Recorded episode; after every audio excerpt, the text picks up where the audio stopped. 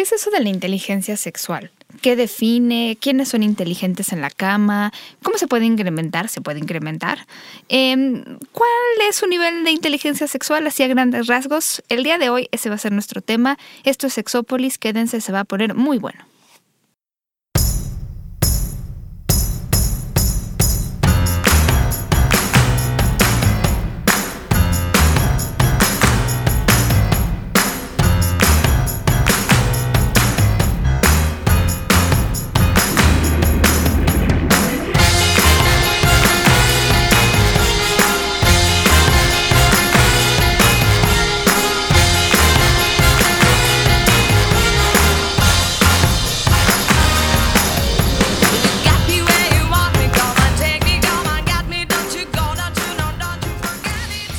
¿Qué tal? Bienvenidos y bienvenidas a Sexópolis, en esta cabina un poco fría el día de hoy, eh, aunque bueno, Jonathan siempre la pone caliente. ¡Hola, Ay. Jonathan! Te extrañé. Hola, ¿cómo estás? Bien, ¿y tú? ¿Qué Súper divertido, muy bien, tranquilo, agradable, lindo, buena onda, ya sabes, yo solo me pinto para estas cosas. Y extrañando el bombón aquel que no vino. ¿Qué le pasa al bombón? Bueno, no todo el mundo lo extraña, déjame. Bueno, sí, también, también eso es muy cierto. Cabe Pero aclararlo. sí, le mandamos muchos saludos, ¿no? En serio ya. Este, Jeremy, ojalá y te mejores, porque está un poco enfermo, o mucho enfermo. Delicado de la panza, dice. Dice. ¿Quién sabe qué se metió? Dice. Exactamente. Que por A la ver si boca ahora sí. dice. Dice. Hay que preguntarle cuando regrese. Y el día de hoy quiero darle la nueva bienvenida. Es que no sé qué tanto han escuchado el programa, pero ella ha estado con nosotros en muchos programas. Muchos. Entonces, eh, sí, si ustedes la recuerdan, si son fans de Sexópolis, seguramente saben quién es Claudia Lobatón, psicóloga y sexóloga. Hola, Claudia. Hola, hola. Ya- Chiquitita. muy guapa. Muy- ¿cómo sí, están? oye, yo creo Yo que sí va a haber más sí, de uno no. Que esté Yo contento y también cuando me digas, ¿eh? Mira, Ya, estuvo, ya me vi como vi. par de fáciles. Ustedes son más fáciles que la tabla del uno. Pero bien divertidos, mi vida. ¿a Es- no? somos como la del cero. Que siempre sale el mismo resultado que es bueno. Pero además, yo siempre he dicho, no hay virtud en ser difícil. ¿Por qué la gente se, se no sé, le gusta decir Sí, eso? tiene problemas con Sí. la dificultad o con, o con esto de la sencillez, ¿no? Y ahí es donde va, va a entrar mucho del tema que vamos a platicar el día de hoy. Que además, este tema yo lo empecé a tocar, yo creo que antes del 2012, porque es un tema que yo presenté en el congreso que tuvimos en 2012. Ahora ya viene el congreso en noviembre, por cierto, no les he hablado tanto, tanto, pero es el Congreso Nacional de Investigación en Sexología que se va a llevar a cabo en Guadalajara, Jalisco, en las instalaciones de la eh, UTEG, eh, bueno, tiene varios campus, pero bueno, pueden entrar a la página de IMESEX, que es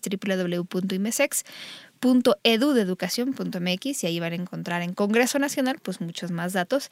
Y pues sí, es, una, es un congreso de investigación, pero también hay muchos conferencistas que van a venir de muchos eh, países, de muchos estados y creo que la verdad yo ya estoy, no sé cómo le voy a hacer para estar en todo, pero yo tengo que estar en todo porque quiero oír muchas cosas. Mara- Mayra Pérez, que ha estado aquí también da una conferencia súper muy buena de disfunciones sexuales. Se va a hablar del futuro del VIH. Alguien que ha estado con nosotros también en el programa, que sabe mucho al respecto. O sea, la verdad es que yo no sé cómo lo voy a hacer. Unas las voy a grabar y no sé qué voy a hacer. Sí, suena Hacer las buenísimo. memorias. Caray, todo- También voy- yo voy a estar por allá, Paulina, ¡Ey! presentando talleres. Yeah, yo también. Uno de los talleres que además creo que es como el más popular, el más pegador. Y no salió tu cara en el anuncio, fíjate. Ay, no importa, eso es lo de menos. No, es un taller que ustedes ya han dado y que además con muy buenos resultados. Sí, sí, sí. De, de hecho, en el Congreso del 2004, sí fue 2004, 2006, hablábamos acerca de las diversidades o de la diversidad y fue uno de los que más pegó Sí, al final del ¿Y día. cómo se llama tu taller, John?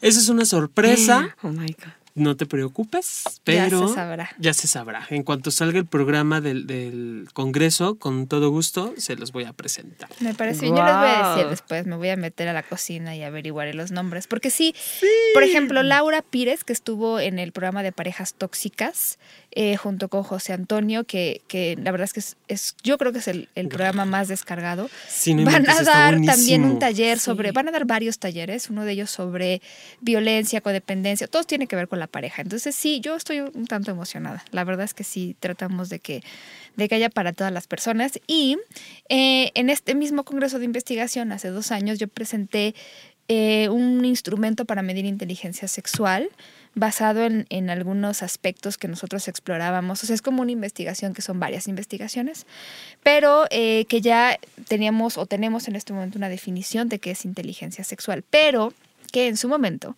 Marty Klein también definió. O sea, Marty, la verdad es que eh, hay muy poco sobre inteligencia sexual. Hay un par de libros en el mercado este de Marty Klein se llama Sexo Inteligente, ya está traducido al español. Pero, por ejemplo, un Kim Cattrall, que es una actriz, escribió un libro que se llama Inteligencia Sexual, pero así como estudiarla ya más a fondo, yo diría que Marty Klein es pionero.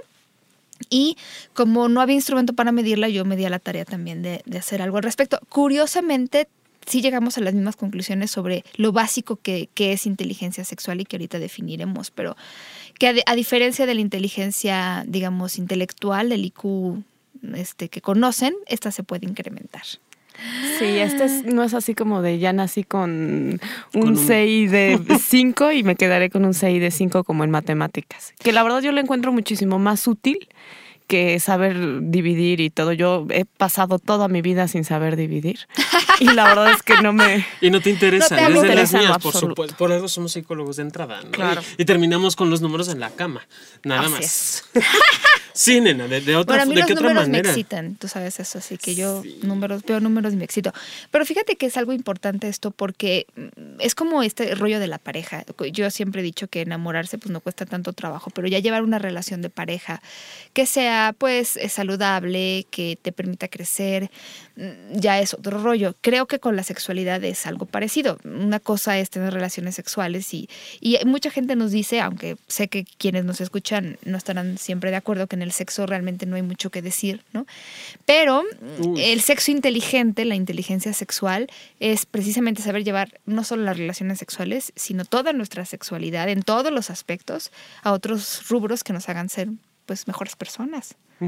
Fíjate que, que a pesar, y es que es uno de los temas, y lo hemos dicho en varias ocasiones aquí en, en, en Sexópolis, iba a decir otra marca, aquí en Sexópolis lo hemos dicho en varias ocasiones, ¿no? El del tema más prostituido y el que todo el mundo conoce y todo el mundo es experto es la, en el tema de la sexualidad. Sin embargo, eso no nos hace ser inteligentes, como decías, yo no, yo no diría coeficiente intelectual, diría con un coeficiente sexual. Eso no nos hace tener un coeficiente sexual alto. Exacto. Eso no nos hace, o no por añadidura, voy a tener estabilidad, ¿no? Hablábamos fuera del aire de estas personas que creen que por nada más por el hecho de saber que pueden, ya se tachan o se consideran a sí mismos o a sí mismas sexólogos o sexólogas. Y no es así. O sea, necesitas estudiar y no nada más estudiar, sino revisar cómo está tu propia sexualidad. Dejarte Claro. fluir. Ahorita también nosotros estábamos platicando de, de una persona que puede ser muy eh, aparentemente cerebral en el tema de la sexualidad, pero no dejarse fluir. Y, y quien no, Así todo esto que tú decías, el trabajo de las propias actitudes, no sé si ustedes lo sepan, pero por ejemplo, para, para ser sexólogo, una de las eh, cosas más importantes es poder trabajar con nuestras propias actitudes, saber que otras personas harán cosas que a lo mejor pues no será lo que nosotros haríamos o queremos hacer y sin embargo estamos trabajando con una diversidad de opiniones, de sentimientos, de, de planes de vida, pues que no, pues sí, ten- todos son válidos en ese sentido siempre y cuando hagan a la persona feliz, ustedes saben, respeten a los demás, no se metan en problemas, o sea, todas estas cosas que, que se necesita como una mente mucho más amplia para conocer. Sí, sabes, Eh, a veces se nos olvida que de pronto nuestra sexualidad es algo que todos tenemos. Si bien es algo que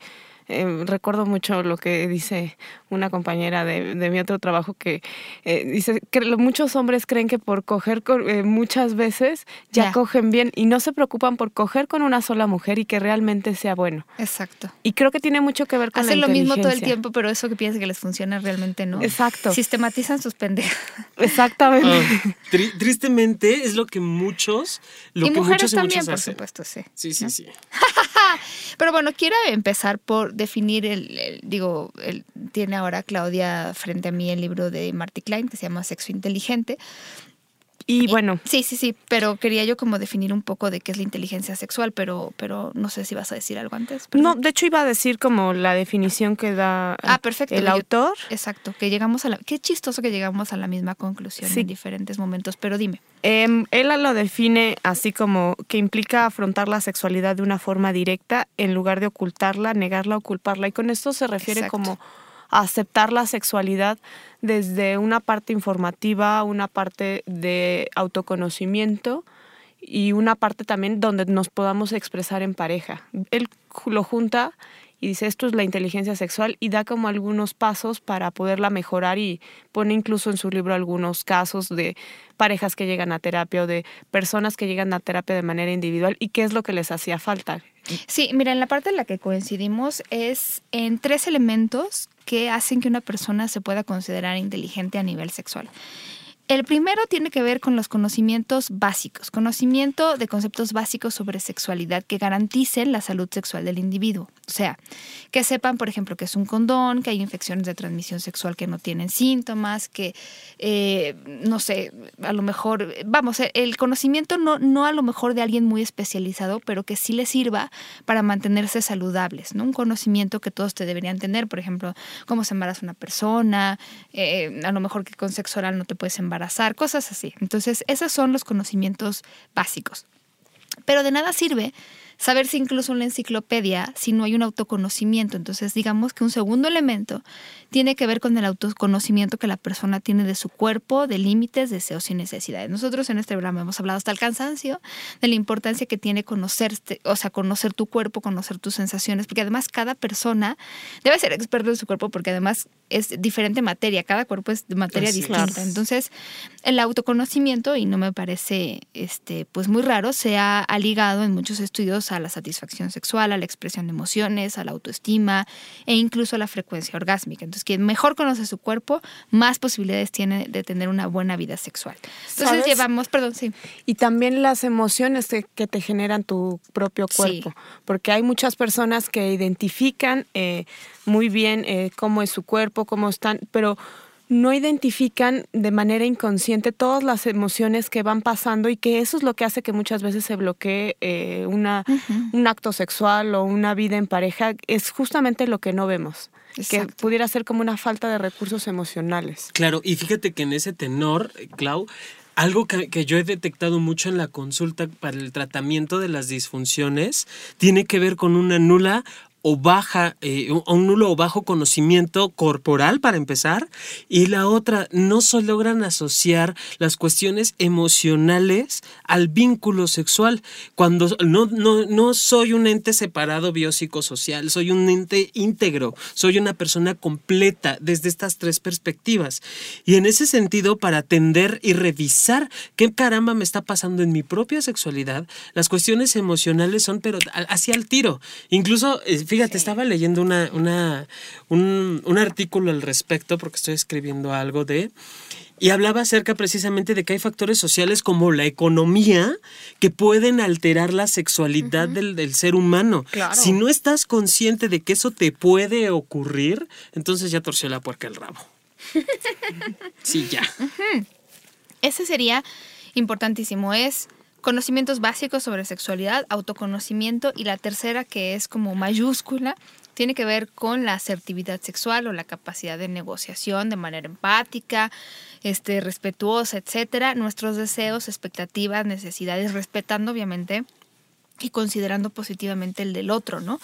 Hay una definición de asertividad sexual de Arturo Honor, le mandamos muchos saludos y se parece, o sea, realmente esto es un, tema importante. las personas que tienen más capacidad de negociación y de expresión de todas estas opiniones, posturas, etcétera, obviamente son personas también que tienen menos infección de transmisión sexual, menos embarazos no planeados, más satisfacción sexual, más satisfacción eh, marital o de pareja. Entonces, ya están tus conocimientos aplicados a tu propia sexualidad y a la, al, al, manejo o a la, a la asociación que tú puedas tener con una segunda persona. Claro, es ocupar, me parece, la información sobre lo que puedes hacer con tu cuerpo, con tu mismo cuerpo y con tus emociones de una manera, eh, digamos, positiva, que puedes crear cosas buenas para ti y para el otro. Entonces creo que ahí, híjole, México yo diría que nos falta muchísimo. Es lo que te iba a decir, ¿cómo poder desarrollar la inteligencia sexual en un mundo en el que todavía muchas personas saben lo que les falta, pero no sabrían dar ese paso? yo creo que, bueno, no sé, no, no, creo que haya como esta parte inicial del conocimiento. volvemos a la misma, a lo que hablábamos hace, eh, hace un rato. Tenemos que asumir con humildad mis carencias en conocimientos en el terreno de la sexualidad para partir de allí tener una base y ya estudiar y abrirme al conocimiento que hay. En la medida en la cual yo siga teniendo todos estos tapujos, todas estas ideas cerradas, obtusas ante la sexualidad, ni siquiera mía, de otras personas, va a estar muy difícil que podamos crecer en una, en una sapiencia sexual, Paulina. Bueno, no sé, yo pienso eso. Sí, yo diría que estaríamos eh, también eh, enfrentándonos a una parte de qué tanto estoy dispuesto a probar qué tanto estoy dispuesto a conocer, no solo en cuanto a mi cuerpo, sino que a veces se tiene la idea que tener una duda sexual es como si no fueras bueno en la cama. Y entonces, pues ya nadie ¿Quién no le tiene interesa. Dudas en sexualidad no tiene imaginación. Eso queda claro. Exacto. Y desde ahí, o sea, si no me interesa saber cómo puedo hacer mejor sexo oral, cómo puedo eh, poner mejor el condón, qué nuevos métodos anticonceptivos hay, difícilmente voy a poder ver que también qué puedo mejorar en mi cuerpo, qué puedo mejorar con mi pareja, cómo podemos hablar de determinados temas que puede llegar a tener una mejor eh, sexualidad e incluso hasta conmigo mismo. No necesitas forzosamente una pareja, pero sí esta parte de eh, autoaceptación que tiene que ver mucho con la autoestima sexual que bueno, ya hablaremos más adelante, que está bien interesante. Fíjate que, bueno, yo el instrumento algunas personas ya se los he enviado, me lo han pedido. Es un instrumento que se puede autoaplicar para saber, y ahí viene como cómo calificarlo para saber cuál es su inteligencia sexual, pero una sección del test lo que tiene son preguntas sobre conocimientos. Y te puedo leer algunas, pero yo no les he platicado de esta página que encontré hace algún tiempo que se llama Sexperience UK o sea, como experiencia en inglés, Experience UK de Reino Unido, punto canal 4 en inglés, channel4.com. Ya sé que está muy largo, en cuanto salga el programa me lo pueden preguntar y les paso el link, pero hay un test que me parece muy graciosito que podemos empezar ahora y les puedo hacer algunas preguntas para saber qué tanto saben. Yo quiero aclarar que no todos los conocimientos que aparecen aquí son de vida o muerte, pero, pero también es un poco abrir la mente, o sea, el conocimiento lo que hace es pues, abrir un poco la mente. Entonces, la primera pregunta que aquí los sexólogos saben, por eso no se las voy a preguntar mucho que digamos, pero ¿cuánto mide en promedio un pene erecto? Varía, obviamente, con el lugar en el que vivas. El otro día en una conferencia me preguntaron si, me dijeron así que si los, bueno, los afroamericanos, los negros tienen el pene más largo o grande. Dije, bueno, depende de dónde sean, porque hay muchos lados. Y sí, de repente hay lugares en donde los penes son más grandes que en otros en promedio. Pues son como las narices, ¿no? Son como las narices. Hay narices que son más largas y más anchas en otros lados. Exactamente, sí. Y eh, y bueno, en México y en muchos países cercanos a nosotros, el promedio eh, de un pene en erección es de más o menos... Yo, 13 yo digo 14. 14, 13, 13 a 14 centímetros. Digo, Sí, que eso es importante saberlo a lo mejor para dejar de compararte con los que miden 20 centímetros y que aparecen en las películas porno, en algunas, no en todas.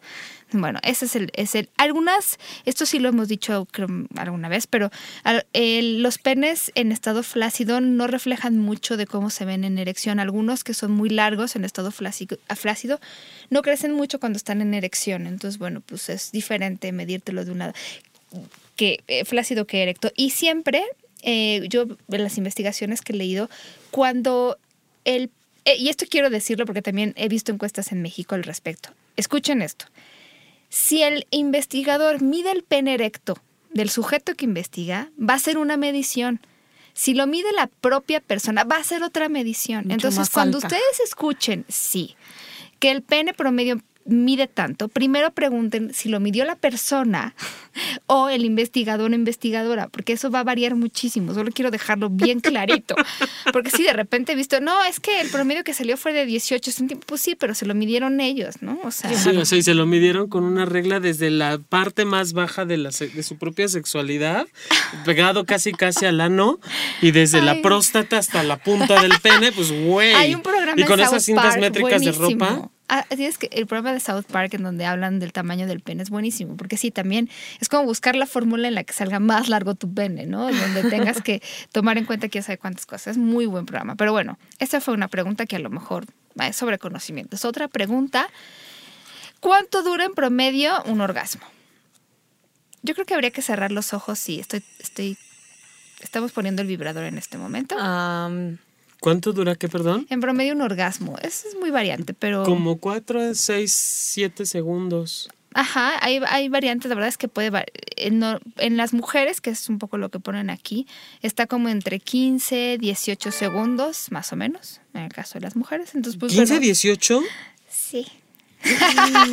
es la ventaja de ¿Sabes tener cómo lo averigüe yo? Les digo que sí hice trampa la primera vez que lo hice, porque fue como cerrar los ojos, masturban, es cierto. Cerrar los ojos y acordarme más o menos cuánto tiempo es. Claro que luego nos han preguntado si hay tipos de orgasmos. Em, sí, eh, un orgasmo no es igual a otro, pero tiene mucho que ver con otras cosas que eh, hay que tomar en cuenta. Por ejemplo, cómo te estás sintiendo en ese momento, qué tanta energía tengas, cuánta tensión sexual hay acumulada.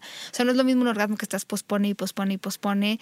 Eh, a lo mejor cuando es el quinto orgasmo, si, si puedes tener cinco orgasmos seguidos o muy cercanos uno del otro. Ese es el tipo de orgasmos, ¿no?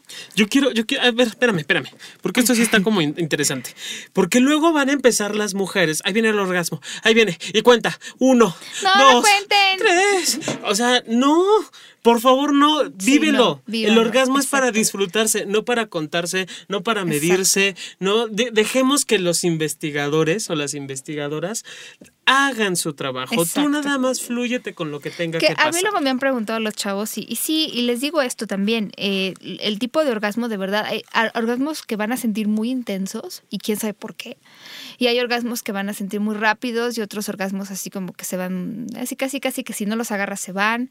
Ah, en ese sentido, pero no es que haya una clasificación como orgasmo número uno, orgasmo número dos, orgasmo número tres, que sean universalmente, porque además es una experiencia al final muy subjetiva. Claro, yo creo que lo importante no es estar justamente pensando si llego o no llego al orgasmo, porque entonces ya me pierdo de todo el camino y pues ya nada más estuve como dice Jonathan, y ya viene, ya viene, ya viene, y uno, y dos, y, y- ya se Sí. pasó, y ni lo vi, y, y ya la otra persona también, no me imagino de verdad una relación sexual con alguien que esté gritando, ya viene, ya viene, así como camionero.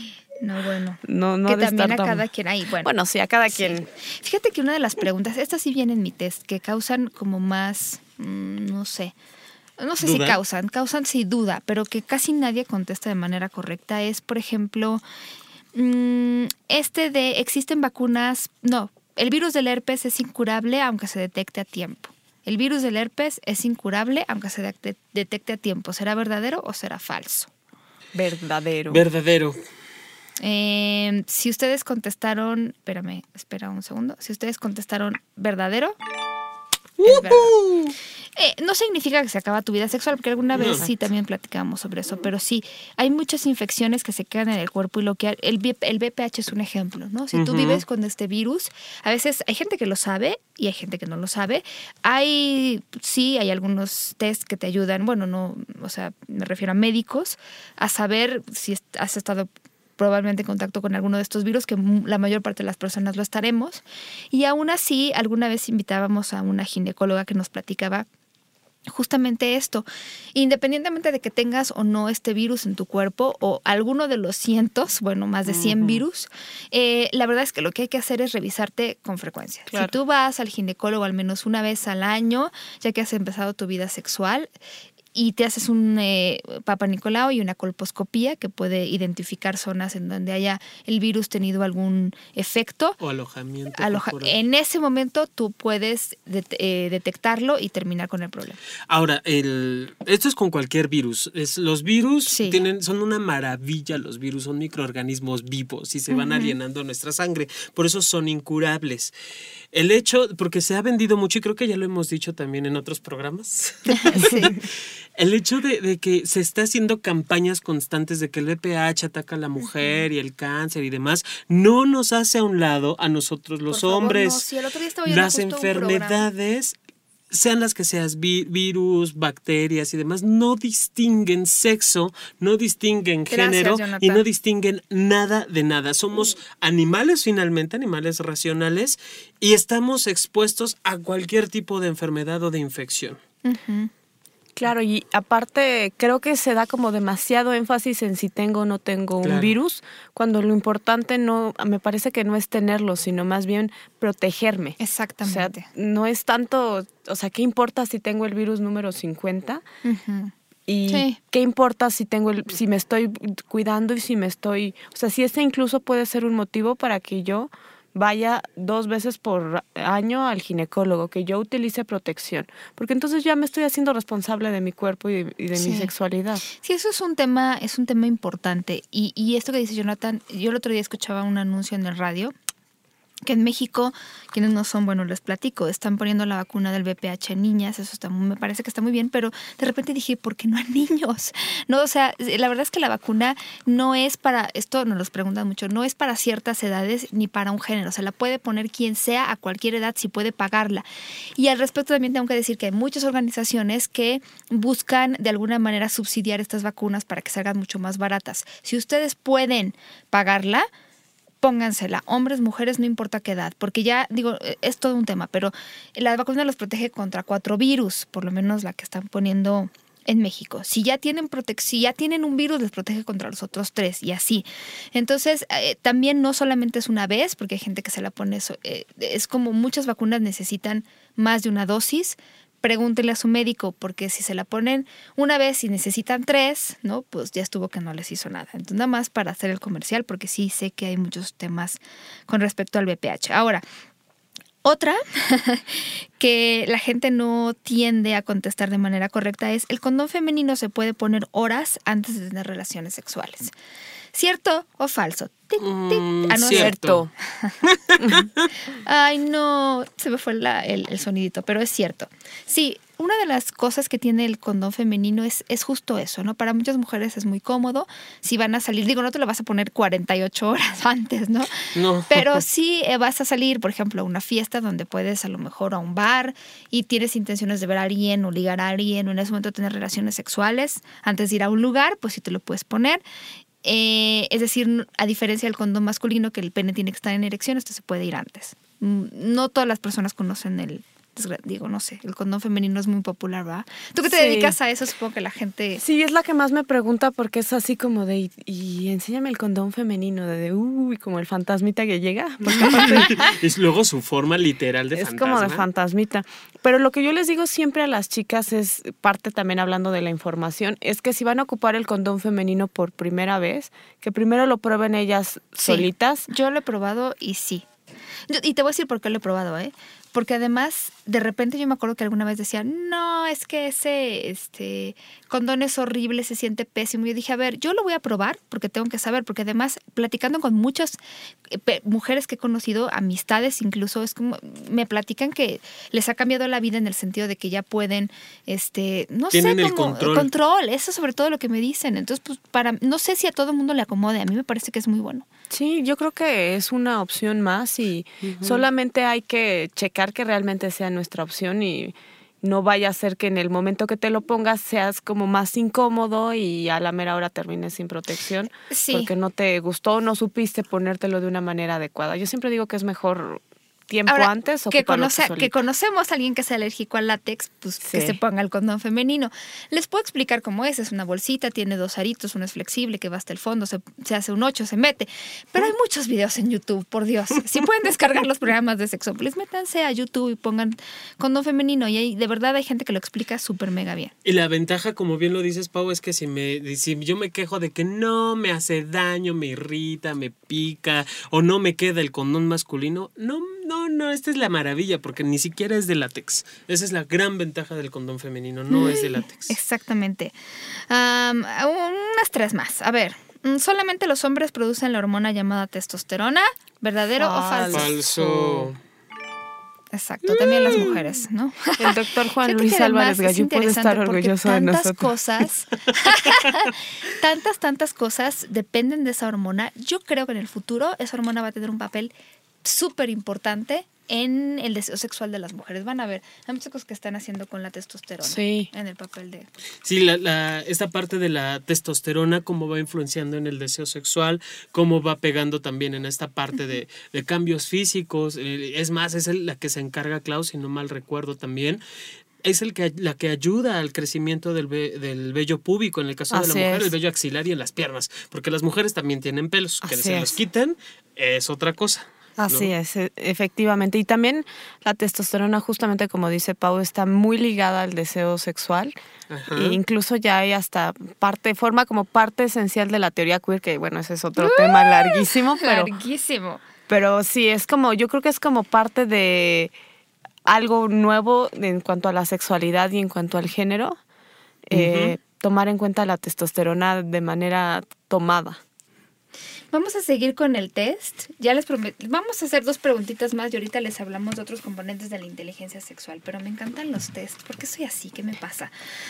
Investigadora, los, los, ¡Cállate! los Es números te aburrido estar con ustedes porque se saben todas las respuestas. Me chocan. Voy a traer a alguien que. Ay. Ahora les voy a hacer preguntas sobre ingeniería. Apunten. No, ya torció la puerca al rabo conmigo aquí. Oigan, yo, quiero hacer una pausa porque se apareció de repente cerca de nosotros Johnny Carmona, que es invitado. ¡Hola, Johnny! Hola. ¡Aplausos! Mucho- ay, Gracias no. por venir. Muchas Oye, gracias. felices. Vengo, como- vengo sudando así. Eres un guapo híbrido de aquí de todos nosotros. Te queremos adoptar. Muchas ¿Quieres? gracias. Porque Yo eres feliz. conductor y eso, nosotros, bueno, somos más bien, estamos frente al micrófono. Eh, Sí, Y de muchas sí de hecho, de hecho, sabes que sí creo que no. El colocarte como, al menos de mi, de mi parte, como ponerte ciertas etiquetas. Igual es entre mucha responsabilidad Claro. y también como que la gente Claro. dice, ay, sí, ya se cree, ¿no? Entonces, Sí. más bien estamos acostumbrados a estar frente a un micrófono, ¿no? Hay como un desenvolvimiento quizá y ya, listo. Eso es más bien lo que podría Oye, yo decir. Pero sí, es que quiero que la gente te vea, te, te visualice. Ah. Entonces, primero. La barba déjame- azul, la barba azul, la barba azul. Ay, por Platícales de la barba azul, es que está increíble. Qué bueno que dices azul porque me choca que la gente diga que es verde y yo digo, no, no es verde, es, es azul. azul. Lo, Lo- que sucede es que hay una base rubia, entonces el, el, pues literal primaria, ¿no? O sea, amarillo con azul, Va verde. a veces da, yo siento que se ve más turquesa a veces. Sí, Ajá. sí, sí.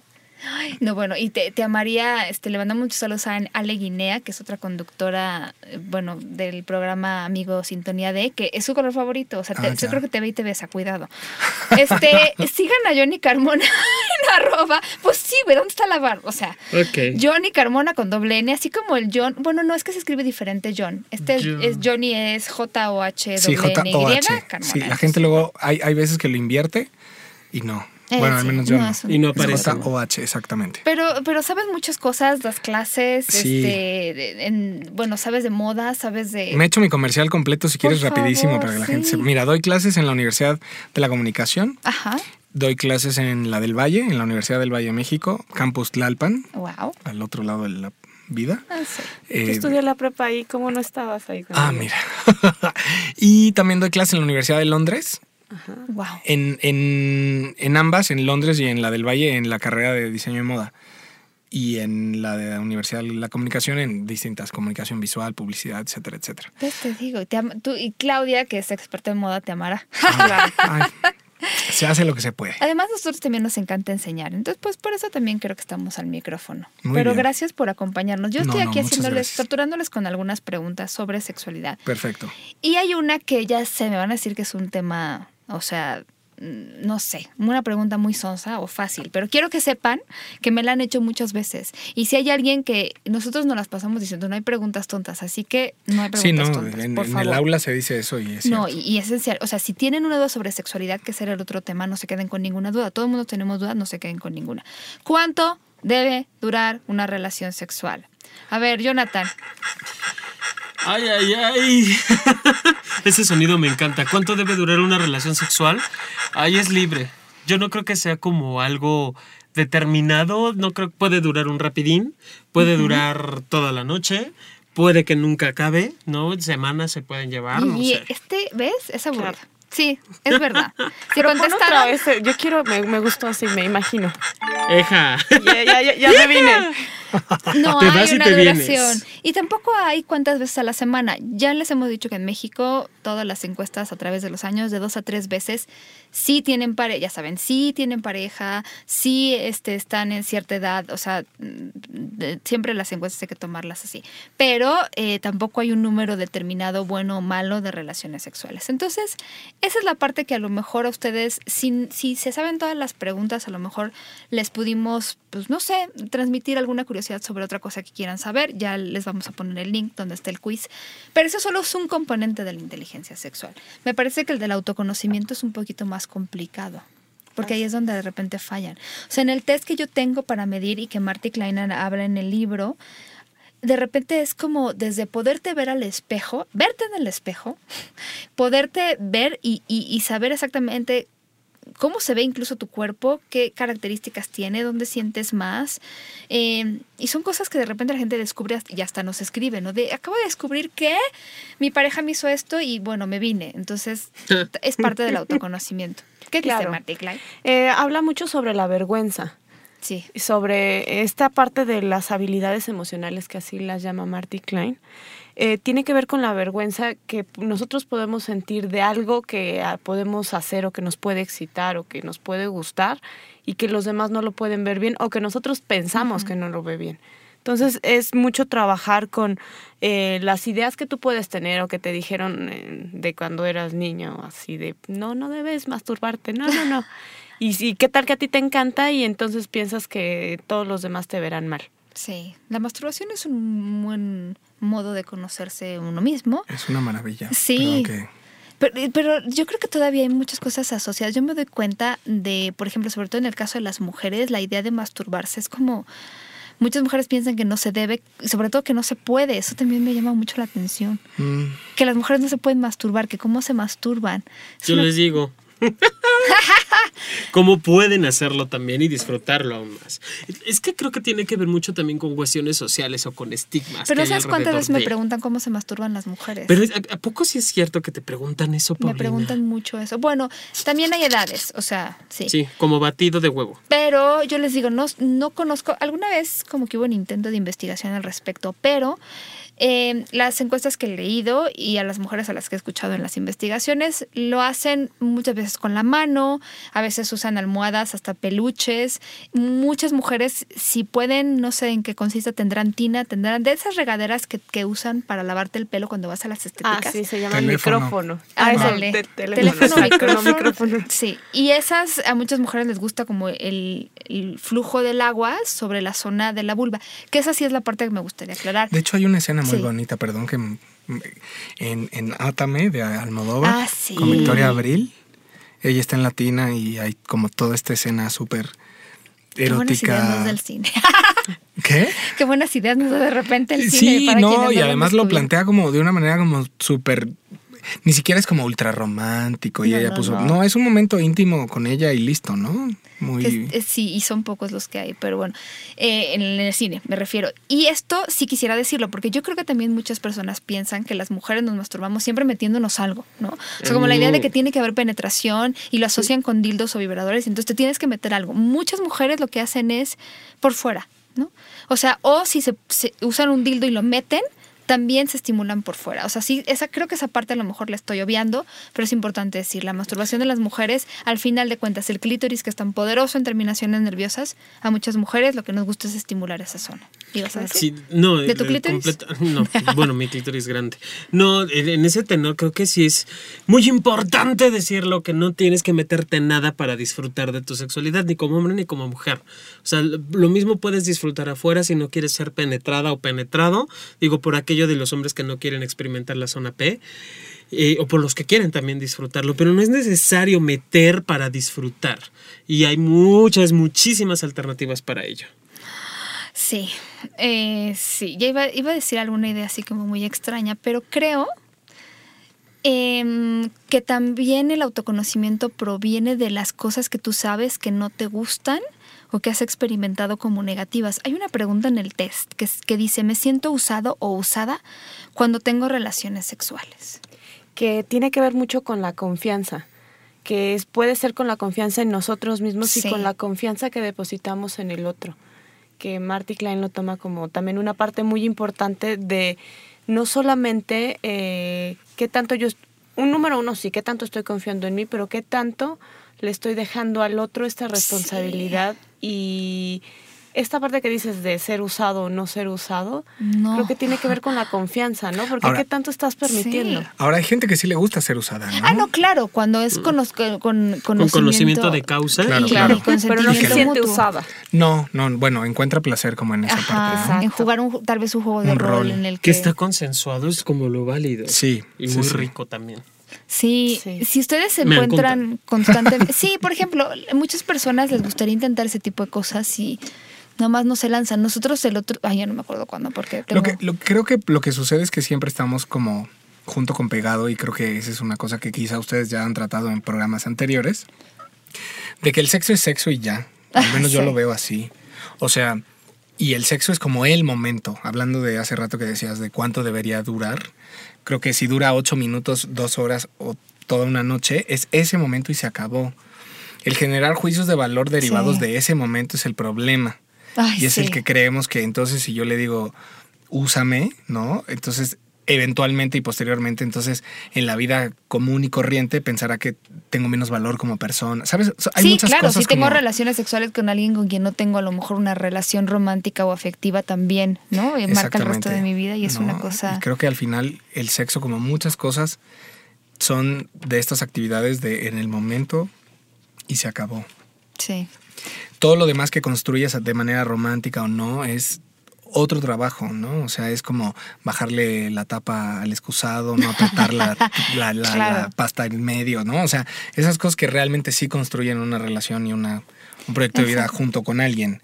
Y justo No. porque es ese momento, es que tendríamos que aprender a disfrutarlo. O sea, Sí. de- te metes en problemas y dices que, que sí cuando es no, porque no lo ubicas como en ese espacio. Y yo creo que también tiene que ver con la autoaceptación. Justamente. Sí. Autoaceptar que es justamente el sexo es una parte más de mi vida, que es algo importante, pero no es lo único. Como bien dices, no forma solamente una relación de pareja si cogemos bien o no cogemos bien. Digo, es muy rico si lo hacemos, pero la autoaceptación me parece que es básica en una relación sexual. Sabes que eso de la aceptación es bien, bien cierto y Y- yo, si me permiten, les puedo Claro. contar algo. Sí. Este, em, Ya van a empezar a salir del closet, qué rudo. no, no, no. Es que No, es- es- así es él, o sea. no, está de bien, está bien. No, saben que de repente yo eh, creo que parte también del- de, esta parte de conocerte y de saber qué te gusta y no, pues viene como el catálogo de fetiches y estas cosas, ¿no? Entonces, eh, yo desde muy temprana edad descubrí uno que tengo muy fuerte, muy grande. Y, y poco a poco vas creciendo y vas aceptándolo y vas entendiéndolo. Y a recientes fechas, una, pues una conocida se, se encargó de, de sacarme el closet literal en mi muro del? Facebook. Ah, pero. Muy interesante wow. el asunto, porque al final yo nunca había negado absolutamente nada. O sea, la información, haz de cuenta que estaba ahí afuera, pero nadie había hecho como un énfasis en ello. Entonces ella sí me escribió en el muro y me puso, te estoy borrando porque no estoy, Perdón. no comulgo con lo que te gusta y las cosas que le das like y que eventualmente me salen en mi, en mi newsfeed. Entonces, este, con todo el dolor de mi corazón, muchas gracias. Pero ¿Cómo hay gente mal Digo, mal. Y saben que fue algo bien chistoso porque fueron una mezcla de muchas cosas, ¿no? Porque pues cuando estás expuesto, no, de repente sientes raro. Pero luego dije, bueno, tampoco es que sea, era un secreto a voces, por un lado, ¿no? Y por el otro fue como, dije, ok. El único punto en el que sentí raro fue cuando, bueno, le contesté, ¿no? Le dije, me, me da mucha pena que te sientas así y que esto se, se haya convertido como en un issue. Espero el día que nos veamos en vivo nos reíamos de esto, ¿no? Pum. Eh, Hasta ahí iba bien la cosa, para mí. En el punto en el que mi cuñada le puso like a mi comentario, fue cuando dije, chin, esto ya es muy público, ¿no? Entonces le dije a mi esposo y, y su reacción fue, o sea, güey, es tu Facebook, o sea, Tú que haces. sea sí. lo que sea X, ¿no? O sea, yo no tengo bronca. Y dije, bueno, y descansé. Y a raíz de eso me he vuelto un poco más como, ni siquiera yo estaba ni vedado ni nada, pero mm, ahora comparto como otro tipo de contenido un poco más ligero, más s- quizás Sí. subidito de tono. Porque en el sentido Ah. de, pues si ya lo sabe todo el mundo, Claro. o, o sea, ya alguien se encargó de sacarme y decir, miren este freak, ¿no? Entonces digo, pues ahora Eso ya. se agradece. Si me dicen freak, yo de verdad digo gracias. Ah, sí, Sí, sí, en sí. buena onda. Pero qué importante es eso como parte, perdón, pero lo voy a decir. Sí, ¿no? O sea, parte de la inteligencia sexual es saber que yo disfruto una cosa que la otra persona puede o no disfrutar y que cada quien su orgasmo. Claro. Yo, de verdad, tú, tú dime una persona que es intolerante con, con la vida privada, eh, disfrutada de otra persona y te, te- te señalaré a alguien mal cogido, perdón. Pero es que... ¿Sabes es- que Sobre todo, y, y- y muchas de las críticas que recibió esta chica, eh, un amigo sí se puso muy intenso en Facebook, en Twitter más bien, puso como de, ¿cómo es posible que hagas todo un relajo de este cuando simplemente podrías dar un follow o eh, hacer filtros para no... Porque eso, eso es ahora la maravilla de la Sí, sí, sí. digitalidad que vivimos, ¿no? O sea, No, no, no leer, o sea, no lo leas. no lo tienes que leer. Y además, o sea, hay, hay, hay filtros completitos, ¿no? De, de no quiero, o sea, yo tengo mucha gente en Facebook que no, que no puedo o no quiero o no se me da la gana borrar por millones de cosas, porque es gente que quizá me va a hacer un pancho terrible en la vida real si me borraste el Facebook. Ah, caray, sí, eso es muy Pero hay una función nueva que se llama dejar de seguir o unfollow. Entonces esa persona permanece como tu amigo, pero no te enteras de nada de esa persona. Sí. Entonces, yo he hecho mucho con esa con mucha gente y no con contenido. Normalmente con contenido sexual no. Más bien como con pues tu punto de vista no me parece correcto o no me gusta, pero tampoco soy alguien como para ir a tu muro a decirte, me choca cómo piensas, buh", ¿no? Pero sí. claro que eso pu- puede dañar la, la parte que hablábamos de la autoestima sexual.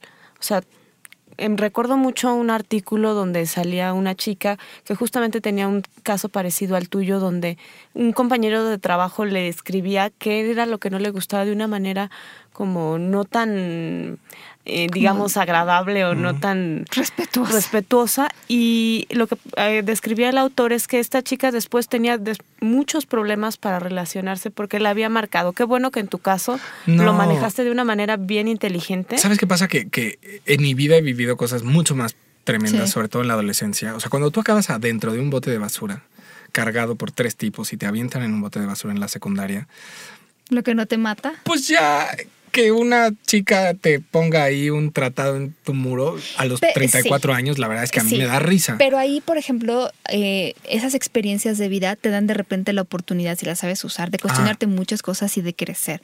Si ustedes sienten que hay cosas que les brincan de otras personas, si hay cosas que piensen exactamente qué puede ser, o sea, no tienen que practicarlo todo, pero muchas de las personas que mejores vidas sexuales tienen, de verdad están eh, ejerciendo este, este derecho y también sí, respetando el derecho un de otros. de cosas. Me parece que eso es muy importante. Sobre todo eso que dices de respetar el derecho de otros. O sea, creo que eh, yo he borrado gente porque su contenido no me gusta y lo que sí he hecho es mandar un inbox y decirte, oye, ¿sabes qué?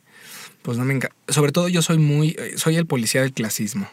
Ah, sí, gracias. Entonces, a mí la gente que se pasa de clasista públicamente me parece una cosa. Me, me acaba de pasar. Un, un conocido empezó de, ay, es que estas sirvientas, les abres la puerta No, bueno, y ya se robó medio no sé qué y no sé cuánto. Ahora entiendo a la Lady Chiles, así puso, público.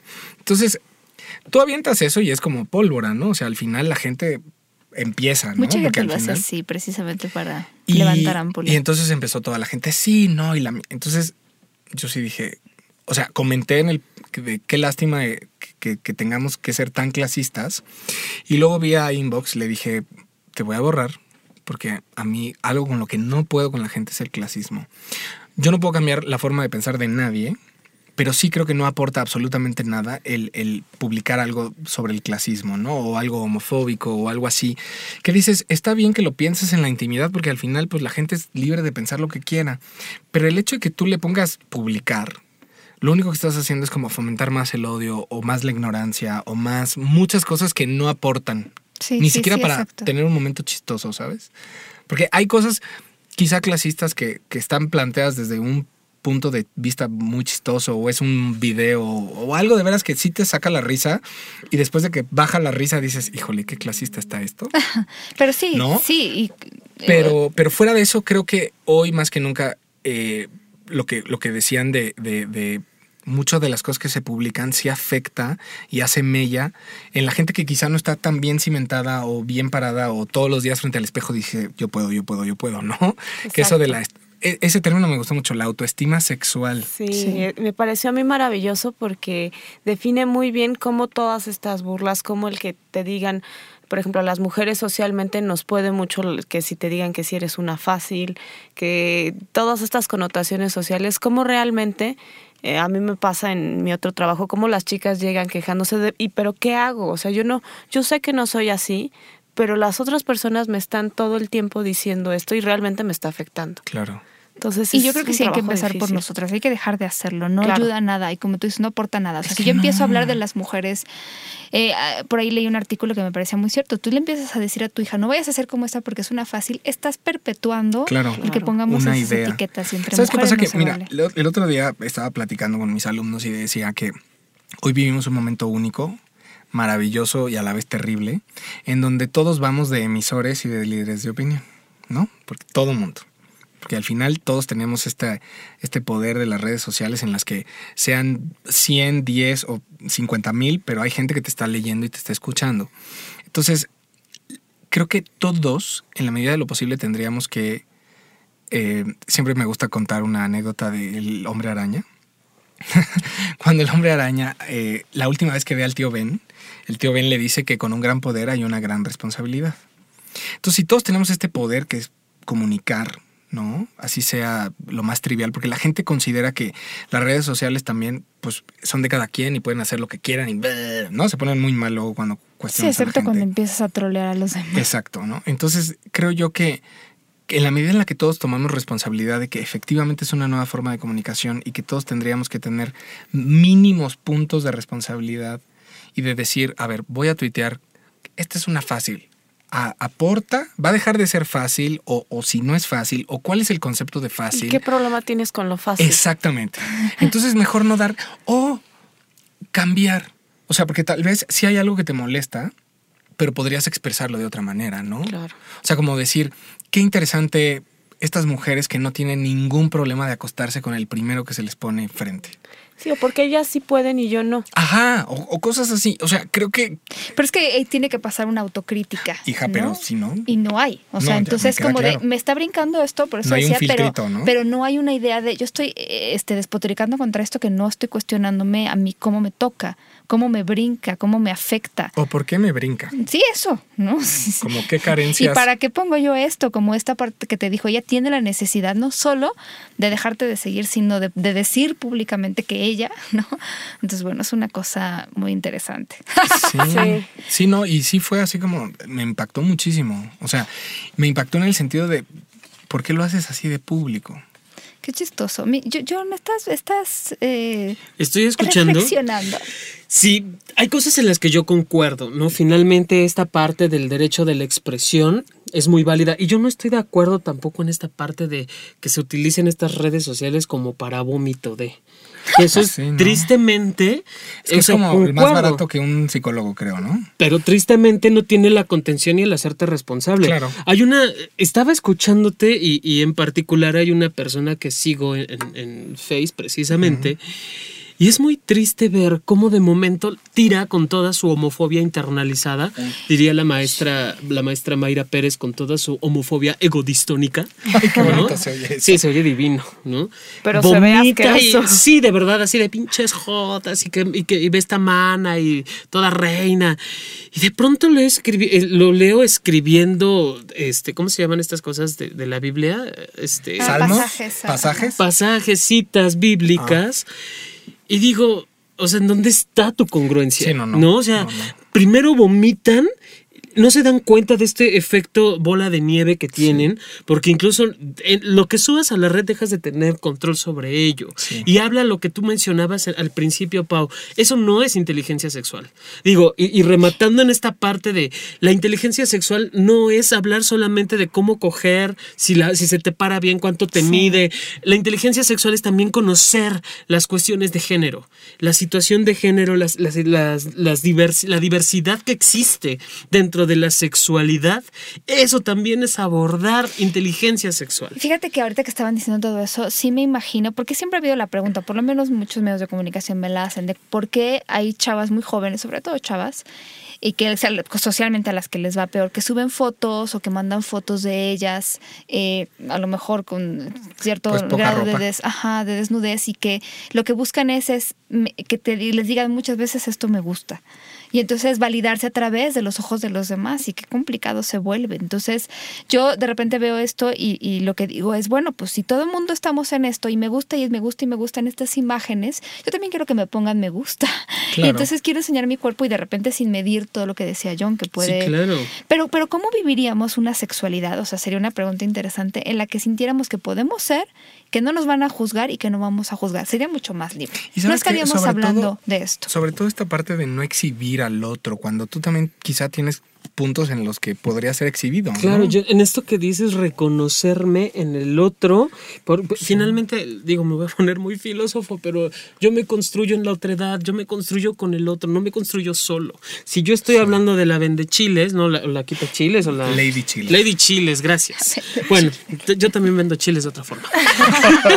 Dentro de la... Tú también eres Lady Chile. Claro, no, Mr. Chile.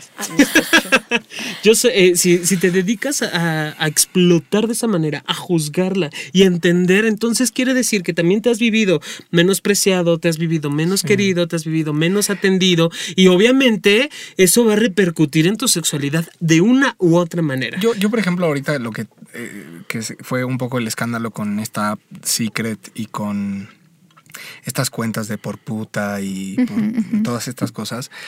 El, el rollo de exhibir, o sea, si alguien en una conversación privada decidió pasarte una foto picosona, ¿no? enseñando senos o enseñando nalgas o enseñando labios, ¿no? Los O- que sean. Mayores, menores. o, o pene. Creo que no tiene que tomar nadie un curso de, de buena conducta o de buenos modales. De, de, pues esto que me lo está pasando, pues se queda aquí, ¿no? Sí, por favor. Y entonces todo este exhibir de, de estas niñas sobre todo, y que entonces viene a dar paso a, son unas fáciles porque ponen estas fotos, lo que pasó con esta Jennifer qué fácil es Lawrence. juzgar, ¿no? No, porque yo digo, bueno, todos hemos mandado quizá una Por- dos o no, muchas fotos así. Y eso está en las estadísticas, así que no se hagan. Y ahora, el punto es que yo ya hago unos ejercicios cada vez que mando una foto, pues sabes que eventualmente quizás saldrá, ¿no? Porque pues ya es esto, ¿no? El otro día a mí me pasó con una cuenta. Yo tengo, yo estoy, eh, hay de estas apps de ligue, ¿no? Sí. Que todos conocemos, ¿no? ¿cuáles? Bueno, Cuéntame de eso. Tinder que yo Te vamos a tener que no, invitar. Tinder a mí, bueno, no conozco Tinder yo. A mí, a mí me parece que es como una respuesta muy tardía a, a algo que ya sucedía con la gente gay, ¿no? En Ah, Grindr, verdad, en Hornet, en Scruff, en, en tantas otras. Hay como 20, creo, ¿no? Y Tinder fue como de, oye, creo que estaría di- divertido, ¿no? O sea, fue alguien, ¿no? Heterosexual que dijo, ay, tengo un amigo gay que se la pasa muy bien con esta app. Yo creo que deberíamos de tener nuestra opción. Em, entonces yo tengo en una unas fotos como, entre comillas, privadas, que sí estoy en un jockstrap, en un suspensorio, Sí. y se me ven las nalgas, ¿no? Además tengo un mega, mega tatuaje en una nalga, entonces... No Es se ve indiscutiblemente literal tú. la nalga. No, no, pero se ve que estoy completito yo, ¿no? Entonces, eh, el otro día, así, viernes, fue aparte la escena muy chistosa porque estoy cenando eh, en un rollo familiar, ¿no? Con mi suegra porque fue su cumpleaños. Y entonces me llega un tuit, ¿no? Así, trin. Y entonces fue como, empezamos la Oh, semana, el fin de semana, con Johnny Carmona, un rico pasivo. Pero además fue como, ¿Quién hace eso? sí, fue una Madre cuenta de estas que, que, que se dedica a colectar fotos y a Que ponerlas. no tienen vida. ¿no? Sí, que no tienen vida. A mí, lejos de, de que mis nalgas estuvieran en Twitter, me, me, me pareció muy como de reflexión el hecho de, ok, entonces si tengo una foto de nalgas, automáticamente soy pasivo, ¿no? No, bueno, dice tanto. Exacto, o sea, como... Entonces, mi- No, y automáticamente eres gay, o sea, olvídate de que seas bisexual, olvídate claro. de que seas quizá un hombre que tiene sexo con hombres, olvídate de, que seas travesti, olvídate, o sea, ya. ¿Alguien a que no pelaste o qué? no, y, y la cuenta se llama gay algo, ¿no? O sea, porque ni me acuerdo bien. Entonces fue como, dije, creo que no está, tu vida no está completa hasta que una, una cuenta con, con ¿cómo puse? Con, con dotes precarias de diseño gráfico Ah, bueno, sí. y, y con altamente estereotipante, te menciona y te exhibe.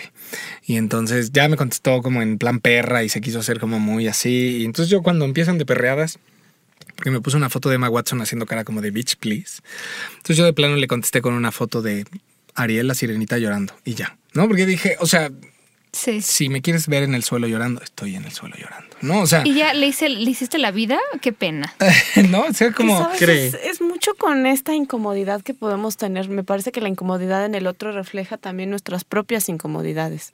Yo creo que hay una obsesión con, o sea, todo esto venía a que hay una obsesión con exhibir, o sea, de tú te encueraste, "Ja", como de Nelson de los Simpsons, así, así, que dices, tú también lo haces, o peor, o no, o sí, o, O, sea. tú no lo puedes hacer y por eso te burlas de mí, ¿verdad? Exacto. ¡Ja! Sí. Oigan, eh, necesitamos, eh, bueno, despedirnos porque el tiempo se nos ha ido rápido. Yo nada más les quiero repetir, nosotros estamos en Twitter como arroba sexopolis radio, en Facebook estamos como SX Radio. Si necesitan el test, escríbanos a sexopolisradio.gmail.com. Es el test de inteligencia sexual para que sepan qué áreas pueden mejorar. Me parece que una vez que lo contestan, ya incrementó su inteligencia sexual porque ya se enteraron de qué cosas pues no sabían o deben de saber, ¿no? Claro. Yo quiero decir mi Twitter porque juro Sí, que ya lo justo. cambié. El mío era muy largo, pero ahora es muy bonito, que se llama arroba sexóloga Clau. Ay, chiquitita. Johnny, bien. ¿tú estás? bonito? Arroba sexólogo-yaco. Y Ok, y yo soy arroba Johnny Carmona, J-O-H-W-N-Y. Carmona, muchas gracias. Gracias a ustedes. Yo también le quiero agradecer a Estudio Cuarto del Fondo, que, bueno, es quienes nos reciben para que nuestra terza voz llegue hasta sus oídos. Están en la Colonia Condesa, en Mazatlán 71 bis, por si quieren visitar. Es www su página, Estudio Cuarto Fondo estudiocuartofondo.com y eh, conózcalo, hay muchas fotos ahí, pónganse, digo, pueden venir a grabar lo que quieran. Claro, Este, pues digo, al final es un también. espacio. Ay, ay, ay. ¿En dónde yo voy? Muchas gracias. Nosotros nos despedimos, nos saludamos la próxima semana. Mientras tanto, se cuidan Besos. muy bien, se, se portan muy mal y muchos besos de John. ¡Mua! Adiós. Bye. Bye.